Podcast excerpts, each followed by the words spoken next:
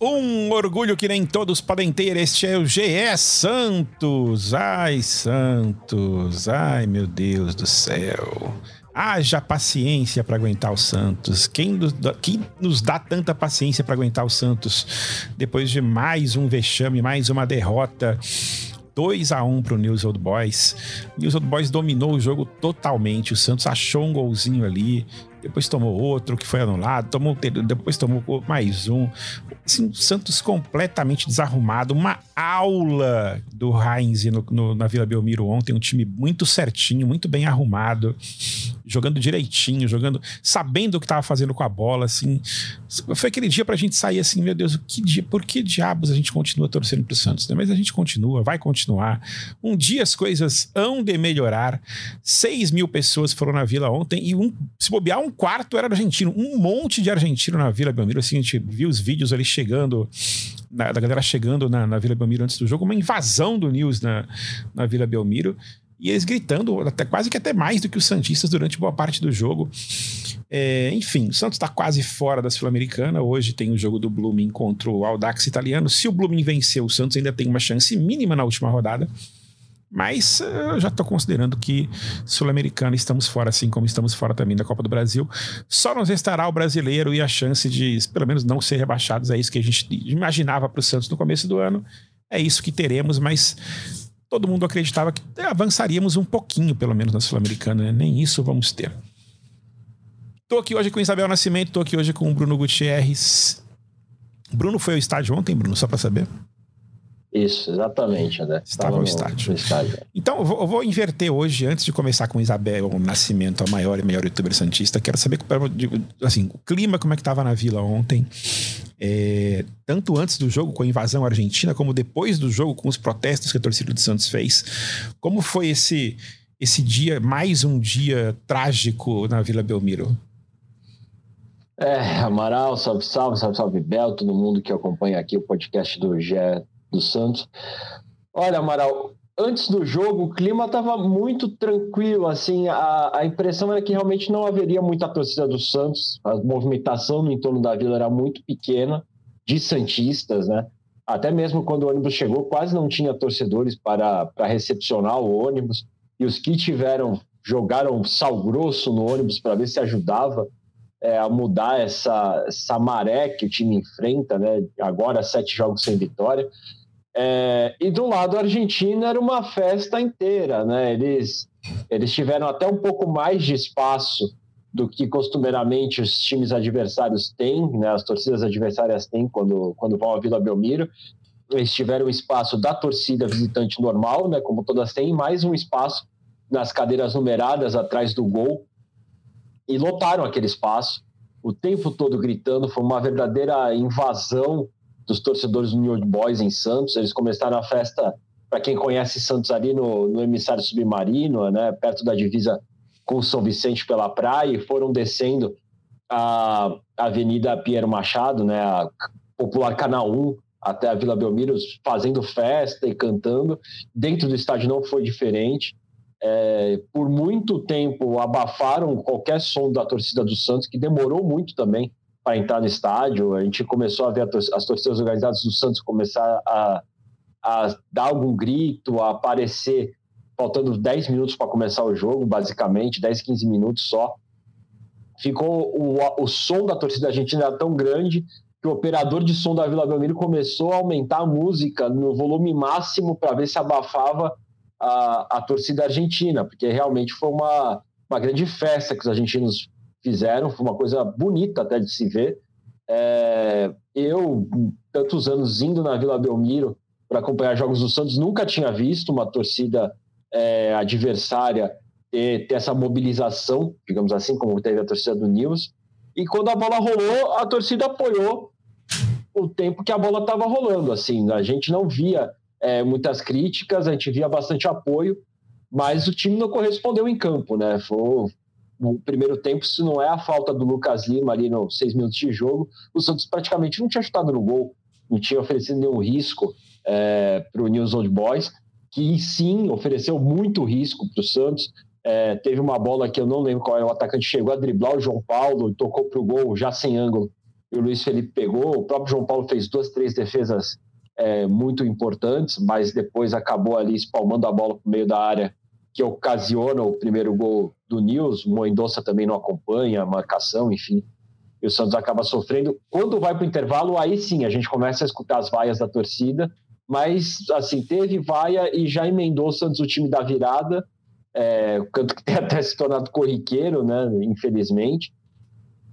O Santos voltou para o segundo tempo com o mesmo time e a mesma postura, sem ameaçar muito o News Old Boys. É, quando o Odair mexe algumas peças, ele saca o Mendonça, saca o Alisson para colocar o Ivonei e o Patati, o time parece que ganha um respiro, né? Como você disse, Amaral, acha um gol né, no pênalti sofrido pelo Marcos Leonardo, que ele mesmo converte. Mas daí ficou uma verdadeira bagunça em campo, porque o Odair viu que uma expressão que eu escuto, escuto muito em jogo de basquete, que a vaca estava deitando. Daí o Odair abre mão dos dois laterais para colocar mais atacantes e vira uma bagunça a defesa do Santos. É, Dodi vira lateral direito, assim, ninguém se entendendo. E nessa bagunça, um erro é fatal, e foi o erro cometido pelo Soteudo, que origina o segundo gol do Nils. Já era para ter ocorrido antes, né, na cobrança de falta, que ninguém vai acompanhar o rebote e o Aguirre acaba fazendo de cabeça, mas o gol não, não valeu pela, pelo impedimento, né, no lance da jogada envolvendo o Lucas Pires. E depois do apito final, aí realmente o caos se instaurou na Vila Belmiro.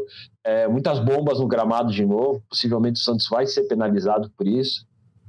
Atiraram bombas na direção dos jogadores do Santos jogadores do Santos demoraram muito para sair a torcida organizada também não saiu enquanto o time não saía do campo. Eles ficaram todos ali é, parados no círculo central. Ah, algumas pessoas acreditavam que o Santos fez isso para tentar esperar a polícia dispersar os torcedores, mas pelo que eu vi, a minha impressão era que o time estava esperando todos os jogadores darem entrevista para o time sair inteiro, junto, é, para demonstrar união, enfim, para o vestiário mas foi só o time chegar perto do vestiário que começaram a atacar as bombas. Todo mundo correu pro, pro vestiário para não ser atingido, né? Claro. Do lado de fora, é, uma confusão geral entre policiais e torcedores do Santos. Foram usadas bombas de efeito moral para dispersar a torcida. O, o, ônibus do Santos, a área onde fica o vestiário do Santos, é cercada né, por uns tapumes de metal mas mesmo com esses tapumes, os torcedores começaram a tirar objetos por cima deles, pedras, até um calçado estava lá perdido no meio do caminho. É, tiveram algumas avarias no ônibus do Santos, né? Aliás, o calçado honrando a tradição do Santos, né? Que é, para quem é torcedor do Santos das antigas, tinha aquela tradição de jogar chinelo no gramado, né? Que a gente, quem nunca Sim. jogou um chinelo no gramado na Vila Belmiro? Agora estão jogando aí um sapato vi, também. Eu vi um Santos e Corinthians que o Marcelinho Carioca foi cobrar um, um escanteio, foi uma chuva de, de chinelo. chinelo, por exemplo.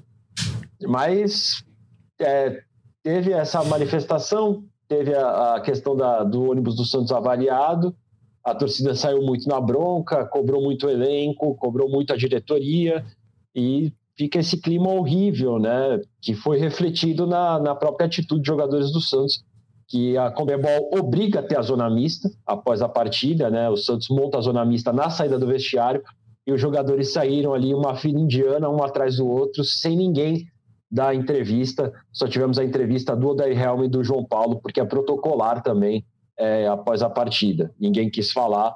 O Odair deixou o estágio é, no seu carro, ali, não sei se era o carro dele, né? Mas não deixou junto com o elenco no ônibus, foi num carro com a, com a família embora. E, mas disse que hoje treina o time à tarde, que segue com a confiança, com o respaldo da diretoria o Santos segue aí um clima nada estável, né, para enfrentar o Curitiba agora no fim de semana. Nada estável e nada animador para a torcida também. Né? Aliás, botaram o jogo do Santos no mesmo horário da final da Champions, é isso mesmo, né? Quatro Exatamente. da tarde. Uma, uma, maravilha, né? Também, vamos combinar. Mas enfim. Cara, isso devia ser proibido. Sim, não, pô. Foi um jogo à altura. Aí você vai colocar um Santos e Curitiba. O Santos e Curitiba é sacanagem. obrigada a ver. Poxa, é, você, vida, você joga, você joga contra o produto, né? Pois é. É, eu vou falar aqui na Globo que me deu uma dor de barriga, não consegui assistir. mas que o Santos jogou mal. É, sabe? Já tem o discurso pronto, pois é. assim. É. O podcast já tá pronto, a gente copia de outra derrota aí nossa e vamos embora. Mentira, vamos tentar eu acreditar. acho que eu tô gravando o mesmo vídeo toda semana. É impressionante, né? Porque a história se repete, o Santos joga mal sempre. Só muda, o, talvez, ali o vilão de alguma partida ou um cara que faz uma partida muito ruim. Porque partidas ruins, assim, o elenco vem se, se acostumando a fazer, né? Fora uma partida boa de Soteudo ali, uma do Lucas Lima boa ali uma do David Washington boa, uma do. Até o Dodge, que no começo da temporada era um cara que se destacava mais, tá, tá caindo um pouco de produção, né? É, mas enfim, Isabel Nascimento, a maior e melhor youtuber santista de todos os tempos. Tá difícil, né, Isabel? Que que, como é que. Assim, mais uma vez o Santos termina uma boa parte do ano, né, pra, por assim dizer, muito cedo, né? Em junho a gente está praticamente fora de todas as competições e o brasileiro, a briga vai ser só para não cair para chegar aos 45 pontos sonhados. É, como, como, como, você, como a gente aguenta isso tudo, Isabel? Como é que, que faz para aguentar mais um ano desse jeito, hein? Olha, bom, bom dia, boa tarde, boa noite, Bruno Amaral e todos e todos estão nos ouvindo. Não sei, eu acho que é muito difícil. É assim, e é muito maluco, assim, porque ontem eu tive um presente super legal, né? A, a Umbro me enviou a nova camisa do Santos e tal. Eu cheguei, abri, falei, caraca, isso é lindo. Sabe assim, você fica impressionada, você fala, meu, essa camisa é linda. E, e você vai pensando tudo que eu quero falar sobre ela e toda a história e tudo que envolve. E você fala, caraca, a gente parece que a gente tá perdendo todos os marcos, sabe? Eu acho que é por isso que o Santos se apega tanto ao fato de nunca ter caído. Porque parece que todas as outras coisas a gente tá se desfazendo, né? Pô, ontem tinha uma invencibilidade na Vila, não tem mais. Tinha uma invencibilidade, se não me engano, contra argentinos desde 89, sei lá, não tem mais. A Vila Nossa Pão não é mais. É, o Santos não é mais, não é mais. Sabe assim, o Santos passava sempre de fase da, da Copa do, da, do Paulista, não passa mais. Há três anos não vai para quarta de final. Sabe quando você sente que todas as tradições desse time é, vão sendo desfeitas, sabe? Bem na, nossa, bem na minha geração, aqui na nossa geração, a gente acaba perdendo dois. E parece que 2011 a cada ano que passa, passa 10 anos de 2011, sabe? É claro que todo time vive de história, mas parece que a do Santos está se afastando cada vez mais e a gente não consegue renovar isso. Então, acho que essa é, essa é minha dor, assim. Eu vejo que é tri... o momento é muito triste, porque é um momento que você não enxerga alguma esperança nesse time do Santos atual.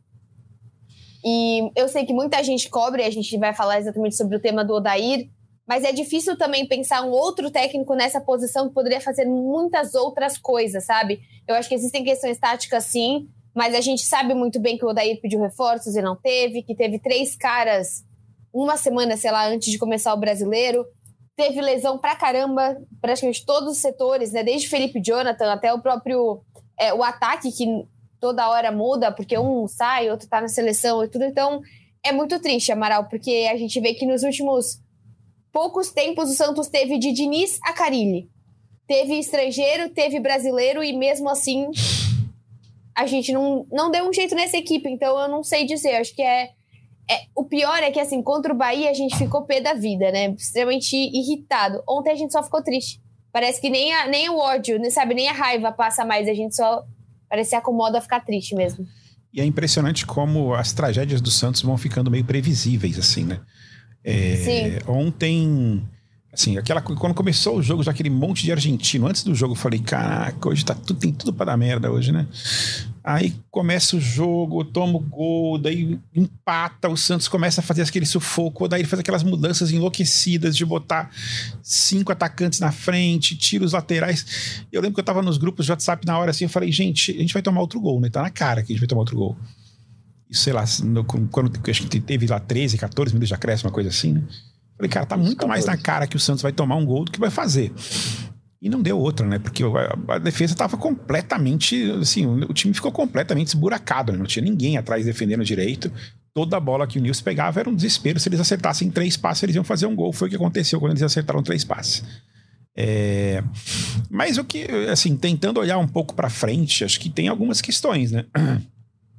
O presidente Rueda vive falando que não pretende tocar de trocar de técnico, que se arrepende de algumas trocas de técnico que fez durante os seus três anos de mandato, e de fato algumas eu, eu concordo que não deveriam ter sido feitas. Principalmente do o Carilli, Bustos. Né? O Carilli também. O Carilli é mais ou menos. Para mim, o grande pecado foi o Bustos. Talvez eu esperaria mais um pouquinho. Qual que você. Qual que, o Bustos. O Bustos eu achava que vinha fazendo um trabalho bom. O Santos. Assim, ele, ele perdeu aquele jogo pro, pro Corinthians na, na, na, na Copa do Brasil, aquele 4 a 0 lá, que realmente desestabilizou tudo. E depois foi eliminado em casa pelo. Por quem? O time da Venezuela lá, que eu não lembro qual, qual foi. Deportivo, Deportivo Tátira. Deportivo Tátira. E aí realmente ficou difícil para manter qualquer coisa, mas assim, é, para mim foi o, o, técnico que mais fez o Santos se acertar um pouquinho em campo ali. O Diniz nem teve tanta chance porque o Santos estava com um elenco péssimo naquela época, né? Foi o pior elenco que, que algum técnico pegou, acho que foi naquele período ali.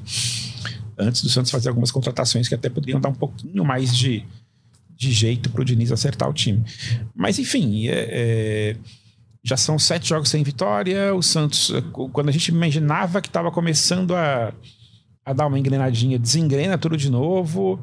É, até, até, o jogo de sábado contra o Inter foi melhor do que o de ontem, né? Ontem foi Muito pavoroso. Melhor. Pavoroso. O, o segundo nada. tempo contra o Inter foi bom, na minha opinião, Sim. foi um bom de verdade, assim. Mas merecia ter vencido no sábado, né, inclusive, o Inter. Sim resultado mais justo seria a vitória. Agora, ontem o Santos não jogou nada, assim. O Santos foi completamente dominado pelo, pelo News, assim. Não, não parecia um time que estava jogando em casa, que estava jogando na Vila.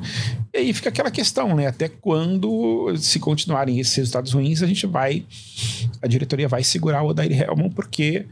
É, o Santos está naquela posição confortável na tabela ali, 12 do brasileiro, mas se começa a apertar o calo, os times de baixo começam a ganhar, Aí complica. O Santos tem uma sequência agora. Quer dizer, o Santos, o Santos tem um jogo contra o Curitiba agora no sábado e depois tem 10 dias para treinar. Tem uma, pré, tem uma intertemporada ali por causa da data FIFA e volta a campo no dia 14 de junho, se eu não estou enganado, num clássico contra o Corinthians na Vila Belmiro. São dois jogos contra times que hoje estão na zona de rebaixamento ou perto da zona de rebaixamento.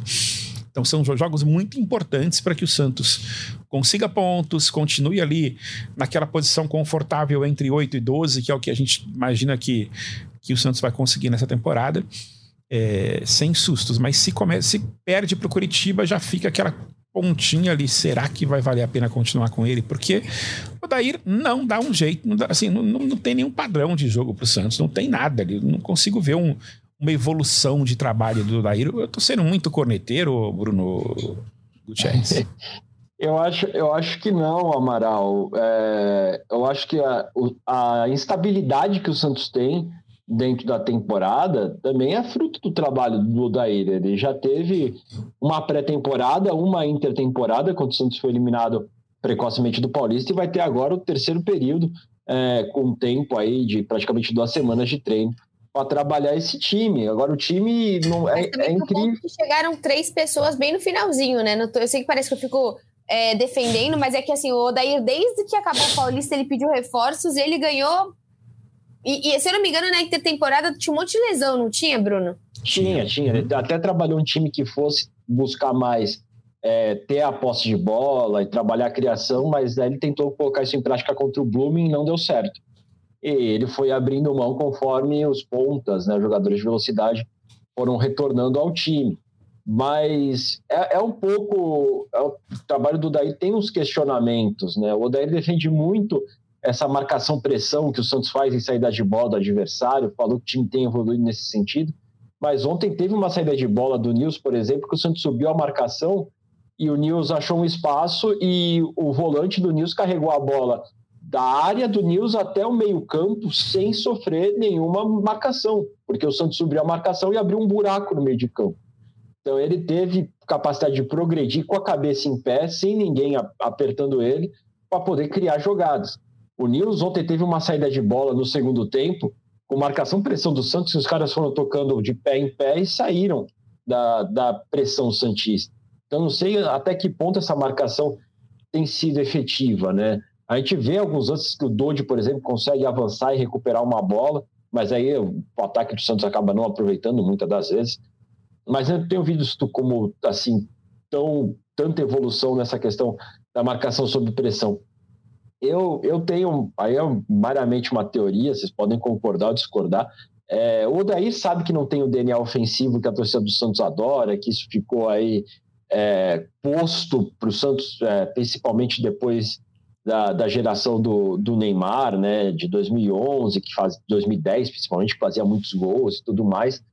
O Odair não tem essa característica. Dos trabalhos dele, a gente nunca teve um trabalho do Odair que tivesse como ponto forte essa ofensividade, esse poder de fazer gol. O Odair sempre foi conhecido por arrumar muito bem a defesa e ter times sólidos na marcação para poder sair para o ataque.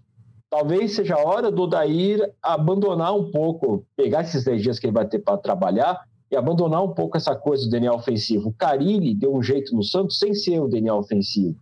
Ele reforçou o sistema defensivo, colocou mais jogador no meio campo, jogava num 3-5-2 que virava um 3-4-3, por exemplo. É, improvisou o Felipe Jonathan como volante, que foi muito bem. O, o Marcos Guilherme, que jogava no meio, mas avançava para apoiar o ataque. Enfim, encontrou alternativas dentro do elenco, com as limitações que o elenco tinha, para tirar o Santos da, daquela zona de perigo ali próximo da zona de rebaixamento. O Odaí fez uma experiência contra o Dax italiano no Chile com três volantes que funcionou muito bem. Até vir toda a polêmica com o Joaquim e o Santos perder é, um jogador e desestabilizar emocionalmente o time é, no final daquele primeiro tempo, o Santos reagiu bem, até com jogadores que são questionados pela torcida. O contra o News, né? O jogo na Argentina foi bom.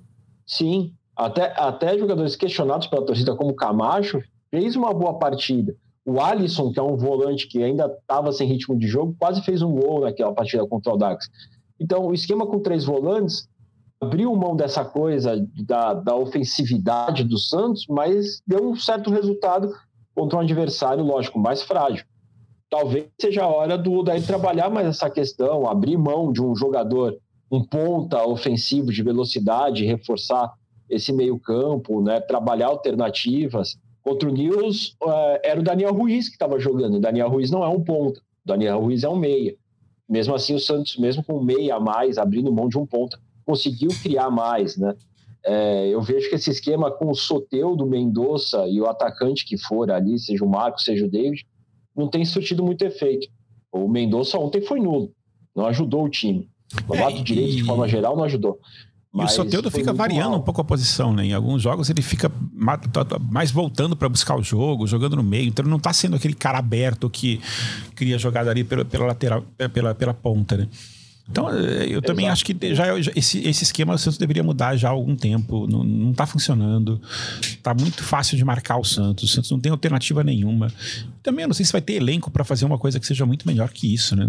É, é difícil. É, mas, enfim, é, vários questionamentos aí que a torcida do Santos fez nas últimas horas, não só a respeito ao Odair, uma pessoa que eu acho que é importantíssimo a gente citar e que está completamente sumida é o Falcão, né? Para que que o Fal... eu queria saber o que que o Falcão faz no dia a dia, assim, porque ele não aparece, ele não dá entrevista, ele não não fala nada. Quando tem contratação, não passa por ele. Realmente eu queria entender o que que o Falcão faz e, e qual foi o. Assim, que, que, que, tipo de contribuição que ele está dando para o Santos nesse momento, porque não, não me parece muito claro isso. É, diz o Falcão que toda negociação envolvendo futebol, o presidente é, passa para ele, para ter avaliação dele, junto com a equipe de scout, junto com a comissão técnica, né? Ele fazer Mas esse elo. Se o Santos estivesse contratando a cada é, semana. Pois é, né? é um negócio muito louco. Só se ele tá assim, ele... assim, focado em, sei lá, renovar contratos da base, focado em daqui a pouco chegar um time super bacana aí pro Marcos Leonardo. Sei lá, mas não é como se tivesse agitado o mercado do Santos, né? É, disse ele uma entrevista recente para a Rádio 013 aqui em Santos, que desde o dia que fechou a janela, ele já está trabalhando para monitorar reforços, pessoas, é, jogadores que venham de fora, já de olho na janela de meio de temporada. Disse ele que está coordenando esse trabalho, por exemplo, na, na, busca por reforços aí quando abrir a janela para o Santos poder é, ter novos nomes no elenco, né, melhorar, qualificar mais o elenco. Ontem, depois, o, o, o Falcão, a gente vê muito ele é, em jogos fora de casa, principalmente, né, saindo junto com o elenco, indo para o ônibus tudo mais. Ontem o Falcão não apareceu é, na saída do vestiário não esteve também pela, pela área da, da entrevista coletiva do, do Santos. É, foi uma figura que costuma aparecer, mas que ontem também não, não deu muito as caras ali é, junto do time depois da derrota. Pois é, é difícil. E o, e o próprio presidente Andrés Ferreira também, que Sim, eu, durante esses três anos, é, defendi muito Rueda, principalmente no primeiro ano de mandato, no segundo, pela questão ali administrativa barra financeira, que ele, em tese, estava conseguindo colocar o Santos com ordem na casa. Mas os erros do futebol foram, assim, estão fazendo dele ali já uma, um, um concorrente naquela lista dos piores presidentes do Santos. É, e olha que a gente tem concorrentes bastante pesados nos últimos anos. Ele com certeza não vai, não vai pegar o pódio ali, mas a administração dele vai ficando cada vez mais é, decepcionante, né? Porque quando, se, quando a gente colocou, assim, quando a gente votou, muita gente aqui que votou nele. É, até porque ele foi o mais votado disparado naquela eleição, né?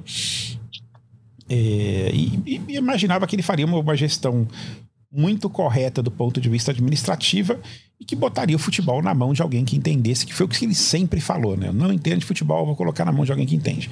As escolhas dele foram algumas boas, outras ruins, para o cargo ali de diretor de futebol. O Renato escolheu ou o Renato já estava? O Renato, o Renato é uma figura também que não chegou a ser um diretor de futebol oficial, né? Não, é foi ali um... pensando, é, né? Mas eu, assim, eu acho que o Renato era da outra, se não me engano. Em escolhas como Renato, Edu Dracena e Falcão não são escolhas ruins você pensa assim, pô, eu, eu sempre falei, eu sei que às vezes tem gente que fala que internamente não era muito interessante o Edu Dracena, mas eu acho que o Edu Dracena tinha que ter ficado mais um ano, ser responsabilizado pelo ano primeiro ruim e ficado mais um, ajeitado, é, visto que ele errou, acertado. Eu sei que, como eu falo, tem coisa de empresário, tem várias outras questões com o Edu Dracena dentro do Santos, mas assim, as opções não são, nossa, descabido, o que, que aconteceu? São opções é. honestas. Eu, eu acho que a opção do, do, executivo de futebol, do coordenador esportivo, como se trata hoje o Falcão, é, porque depois que o Rueda deu aquela entrevista, se não me engano, foi até no, no podcast do, do Kleber Machado, falando que não sabia para que serviu o executivo, uhum. que era empresário frustrado e tudo mais. As escolhas dele é, foram delicadas, é, porque Edu Dracena, você tinha o André Mazuco no começo, que era um, um, um profissional que entendia, que já tinha uma um, um certo caminho nessa área da, de executivo de futebol. O Edu Dracena era um primeiro trabalho, era um, era um profissional que estava no Palmeiras, mas que não, não, não é, tinha essa função dentro do Palmeiras. E o Falcão, da mesma forma. O Falcão pode ter uma carreira enorme como jogador de futebol, pode ter sido técnico de futebol, treinado seleção brasileira, tudo mais, mas efetivamente, como um coordenador esportivo, como executivo de futebol, ele também não tem é, é o know-how. Ele tem o know-how do futebol, do campo e bola, lógico que ele entende muito é, do que acontece nas quatro linhas, mas ele também é um, é um profissional que nessa área tá, tá no início de, de carreira. Assim, você pode ser é, um repórter muito bom de texto escrito. Quando você vai para a TV, é um mundo diferente. Então, a pessoa tem que se adaptar, tem que aprender. É, é, é uma outra função. Eu acho que faltou ao, ao presidente Andrés Rueda ter a visão, lógico, de trazer alguém que entenda, mas ter a visão de trazer alguém experiente, já que ele não entende do futebol, ele tinha que ter se blindado com um profissional uma carreira que fosse mais consolidada dentro, dentro do futebol, como, por exemplo, o Palmeiras teve com Anderson Barros, como o, o Atlético Paranaense também tem, é, me esqueci agora do, do nome do, do dirigente do Alexandre Matos, né? do, do Atlético Paranaense, enfim, é, profissionais que tenham essa experiência e que já saibam os caminhos para se montar um elenco. É, não, não que seja culpa única e exclusiva dos executivos de futebol que passaram pelo Santos a atual situação que o esportiva que o Santos se encontra, mas tem uma parte de responsabilidade com certeza. É isso. É... Bel, algum outro destaque positivo ou negativo? Quer dizer, algum destaque positivo do Santos do jogo de ontem, além da, de algumas defesas importantes do João Paulo? Você conseguiu ver alguma coisa de positivo no jogo? Tá bom, próxima pergunta. É... não, é porque normalmente eu tenho, né? Mas realmente assim, eu não consigo destacar. Eu acho que é difícil, né? A gente tá vendo. A única coisa positiva, talvez, ver mais o Patati, esses meninos tendo chance, né? Mas, poxa, os jogos que eles estão entrando são só jogos trágicos, né? Não é que assim, Sim. 3 a 0 contra o Bahia, o Patati entrou para marcar o quarto. Não. São sempre jogos muito difíceis. Então, acho que seria a minha única possibilidade de algo positivo. Eu... Mas de resto, foi muito ruim. Eu, eu, destacaria o Alisson, que fez uma partida boa contra o Inter e ontem também é, esteve pelo menos acima de boa parte do time. É, não foi uma super partida, mas foi uma partida segura ali, sim, pro é Alisson. que a gente fala do Lucas Lima, eu falo, critico sempre. Que acho que a gente dificilmente fala uma partida decente do Lucas Lima quando o time não vai bem. Que acho que a, essa posição de liderança poderia existir, apesar que teve uma falta ali, né? Ele cobra, cobra uma falta, não ele cobra uma falta interessante, né? Fez o gol e depois cobrou uma. Talvez a única boa chance do Santos com o gol do Marcos Leonardo foi a falta. Sim. É. Do, do lado do Alisson, pelo menos pelo jeito, assim, ele vai colocando aos pouquinhos o Rodrigo Fernandes no banco, né? Já vai ganhando a posição ali e virando o, o principal homem de ele marcação. Ele é muito mais velho que o Rodrigo? É, o Alisson tem 30 anos, né? É. O Rodrigo eu não tá vou lembrar. Acho que deve ser uma diferença de 6 anos. É, é, bastante, né? Que o Rodrigo tá bem descompensado do que ele já foi, né? Pois é. E é, teremos Coritiba e Santos, o Santos jogando. Aquele jogo assim que tem aquela, aquela, aquela pré-narrativa perfeita para mais uma tragédia, né? Que é aquela coisa assim: Coritiba não venceu no Campeonato Brasileiro ainda. O Santos adora fazer esse tipo de recuperação contra esses times. Quer dizer, recuperar esses times, né? Ser o agente da recuperação desses sei times. Sei quando que foi? Foi 2019? Não, 2019 você sabe, acho 2020, sei lá. Santos e Chapecoense no Paquembu, fui com meu pai. E tava assim, Chapecoense não ganha jogos, Chapecoense não ganhou nenhum jogo fora de casa, Chapecoense não, Chapecoense não, Chapecoense não. É tipo 1x0 Chapecoense. Foi, esse, foi, é, foi 1x0, Bruno? Bruno é boa de estatística. Eu só sei que eu, eu tava com meu pai no Paquembu e foi tipo assim, tinha todas as, as estatísticas contra. E o Santos falou: não, não, não, não, não, não, não. Tabu tá aqui para quebrar. Eu tive e um dia isso. parecido com esse, que foi no campeonato de 2011 no Brasileirão, com o Neymar, com todo mundo. Foi, foi, aniversário, acho que de 70 anos do Pelé na vila, então tinha uma festa na vila tal. Eu levei minha sobrinha pela primeira vez no estádio para ver o jogo, querendo fazer ela virar Santista. Ela virou, inclusive. É, mas isso era, enfim, era Santos e Grêmio Prudente na Vila Belmiro. O Santos fez 2 a 0 no primeiro tempo, voando. Assim, o Prudente era a lanterna do campeonato, disparado, assim, tipo 15 pontos atrás do, do vice-lanterna, e vira o jogo no segundo tempo 3 a 2 Foi um negócio inacreditável. Assim, o Santos estava brigando para chegar à liderança do brasileiro e perdeu pro Lanterna em casa no dia do aniversário do Pelé, aquela coisa que, pelo amor de Deus, só o Santos para conseguir perder um jogo oh. aqui. O, o, Santos, se não me engano, do São Paulo, que estava ali ainda brigando com o Flamengo, fez 3 a 0 no Fortaleza e tomou. Ah, esse jogo, meu Deus do céu. Nem me fale desse jogo. Esse, o, famoso estava 3 a 0 Esse jogo foi triste, cara. que o Santos ganhou, o Santos voando no primeiro tempo, jogando assim, parecia um, uma máquina de jogar futebol, empate, toma um empate no segundo tempo. Mas enfim, Coxa e Santos, o Coxa sem vencer no brasileiro ainda, lanterna do campeonato contra um Santos que vai ter o que de mudanças em relação ao jogo de ontem? Vai ter, vai ter o Gabriel Inocêncio, né, que pode jogar no Brasileiro. É, vai ter o Joaquim de volta, né, que estava suspenso ontem. Sim. E quem mais ali que pode mudar? Marcos Leonardo deve ser o titular de novo, né? Na frente. É, a, a, acredito que não vá mudar muito além disso mesmo, Amaral. É, só resta saber se o Gabriel entra na lateral direita ou esquerda, né? Se ele vai manter o Natan ou se vai manter o, o Lucas Pires e a volta do, do Joaquim no lugar do Luiz Felipe, que aliás fez sua estreia na temporada ontem, depois de seis meses, Luiz Felipe finalmente entrou em campo, tirando os goleiros reservas, talvez seja o único jogador que ainda não tinha entrado em campo pelo Santos no ano. E assim como todo time entrou, muito mal. Né? Balheiro já entrou em alguns jogos nesse ano, o Paulista principalmente. É, o Luiz ah, Felipe. Tá, mas brasileiro não, né? Luiz Felipe ontem é. foi o típico caso de só tem ele, né? Não, não tem o que fazer. Exatamente. E o João Paulo, no primeiro tempo, quase botou ele numa fogueira, umas duas oportunidades. Na segunda, quase saiu um gol do, do News Old Boys, né? Na tentativa de sair jogando curto com o Luiz Felipe, que a gente sabe que o Luiz Felipe já não é um zagueiro de muita mobilidade, ainda mais sem um ritmo de jogo. Sofreu bastante, principalmente com a Aguirre ali pela esquerda, que caiu em cima dele e a dificuldade para marcar ele deu um passo para trás umas três vezes para acabar não cometendo um pênalti.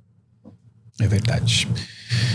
Eu vou começar nos palpites hoje aqui, apesar do meu discurso todo trágico e da, da, do jogo horrível que o Santos fez ontem contra o News. Eu vou meter meu otimismo aqui, achar que o Santos ganha de 1 a 0 enquanto o City estiver lá comemorando finalmente sua taça na, na na, na, europeia, que nunca havia conseguido. Vai, vai conseguir com certeza amanhã também. Eu já dou um palpite no dois jogos ao mesmo tempo, hein?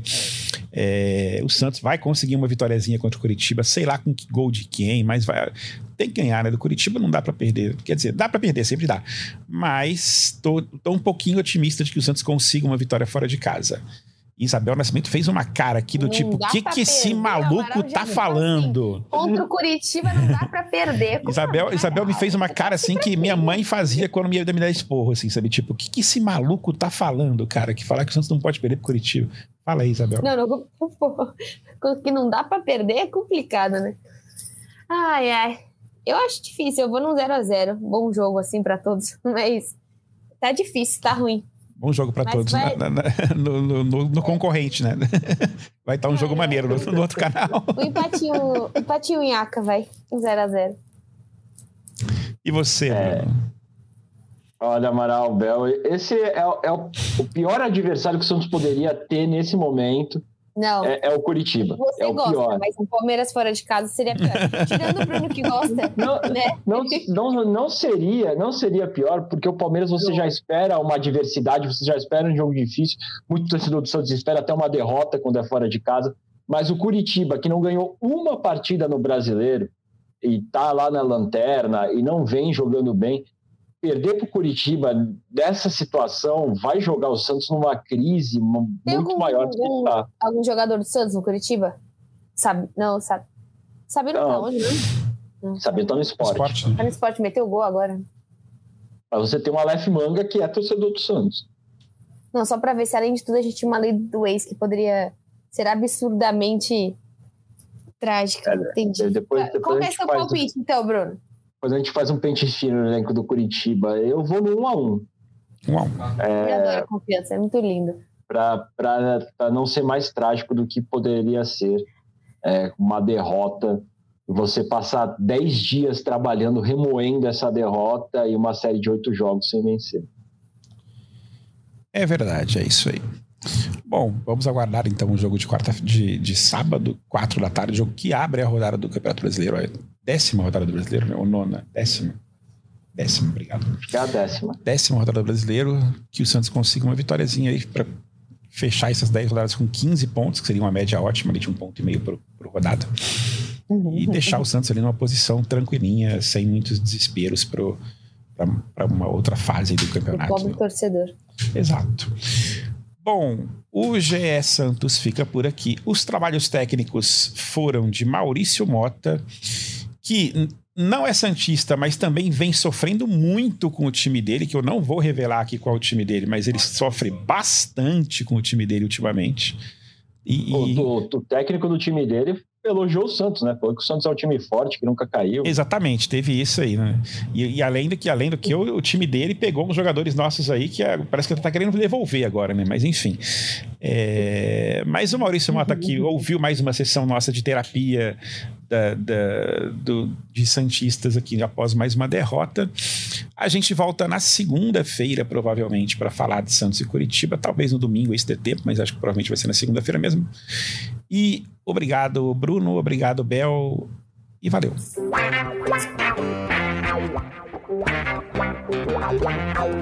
Pelé, dois na barreira, correu,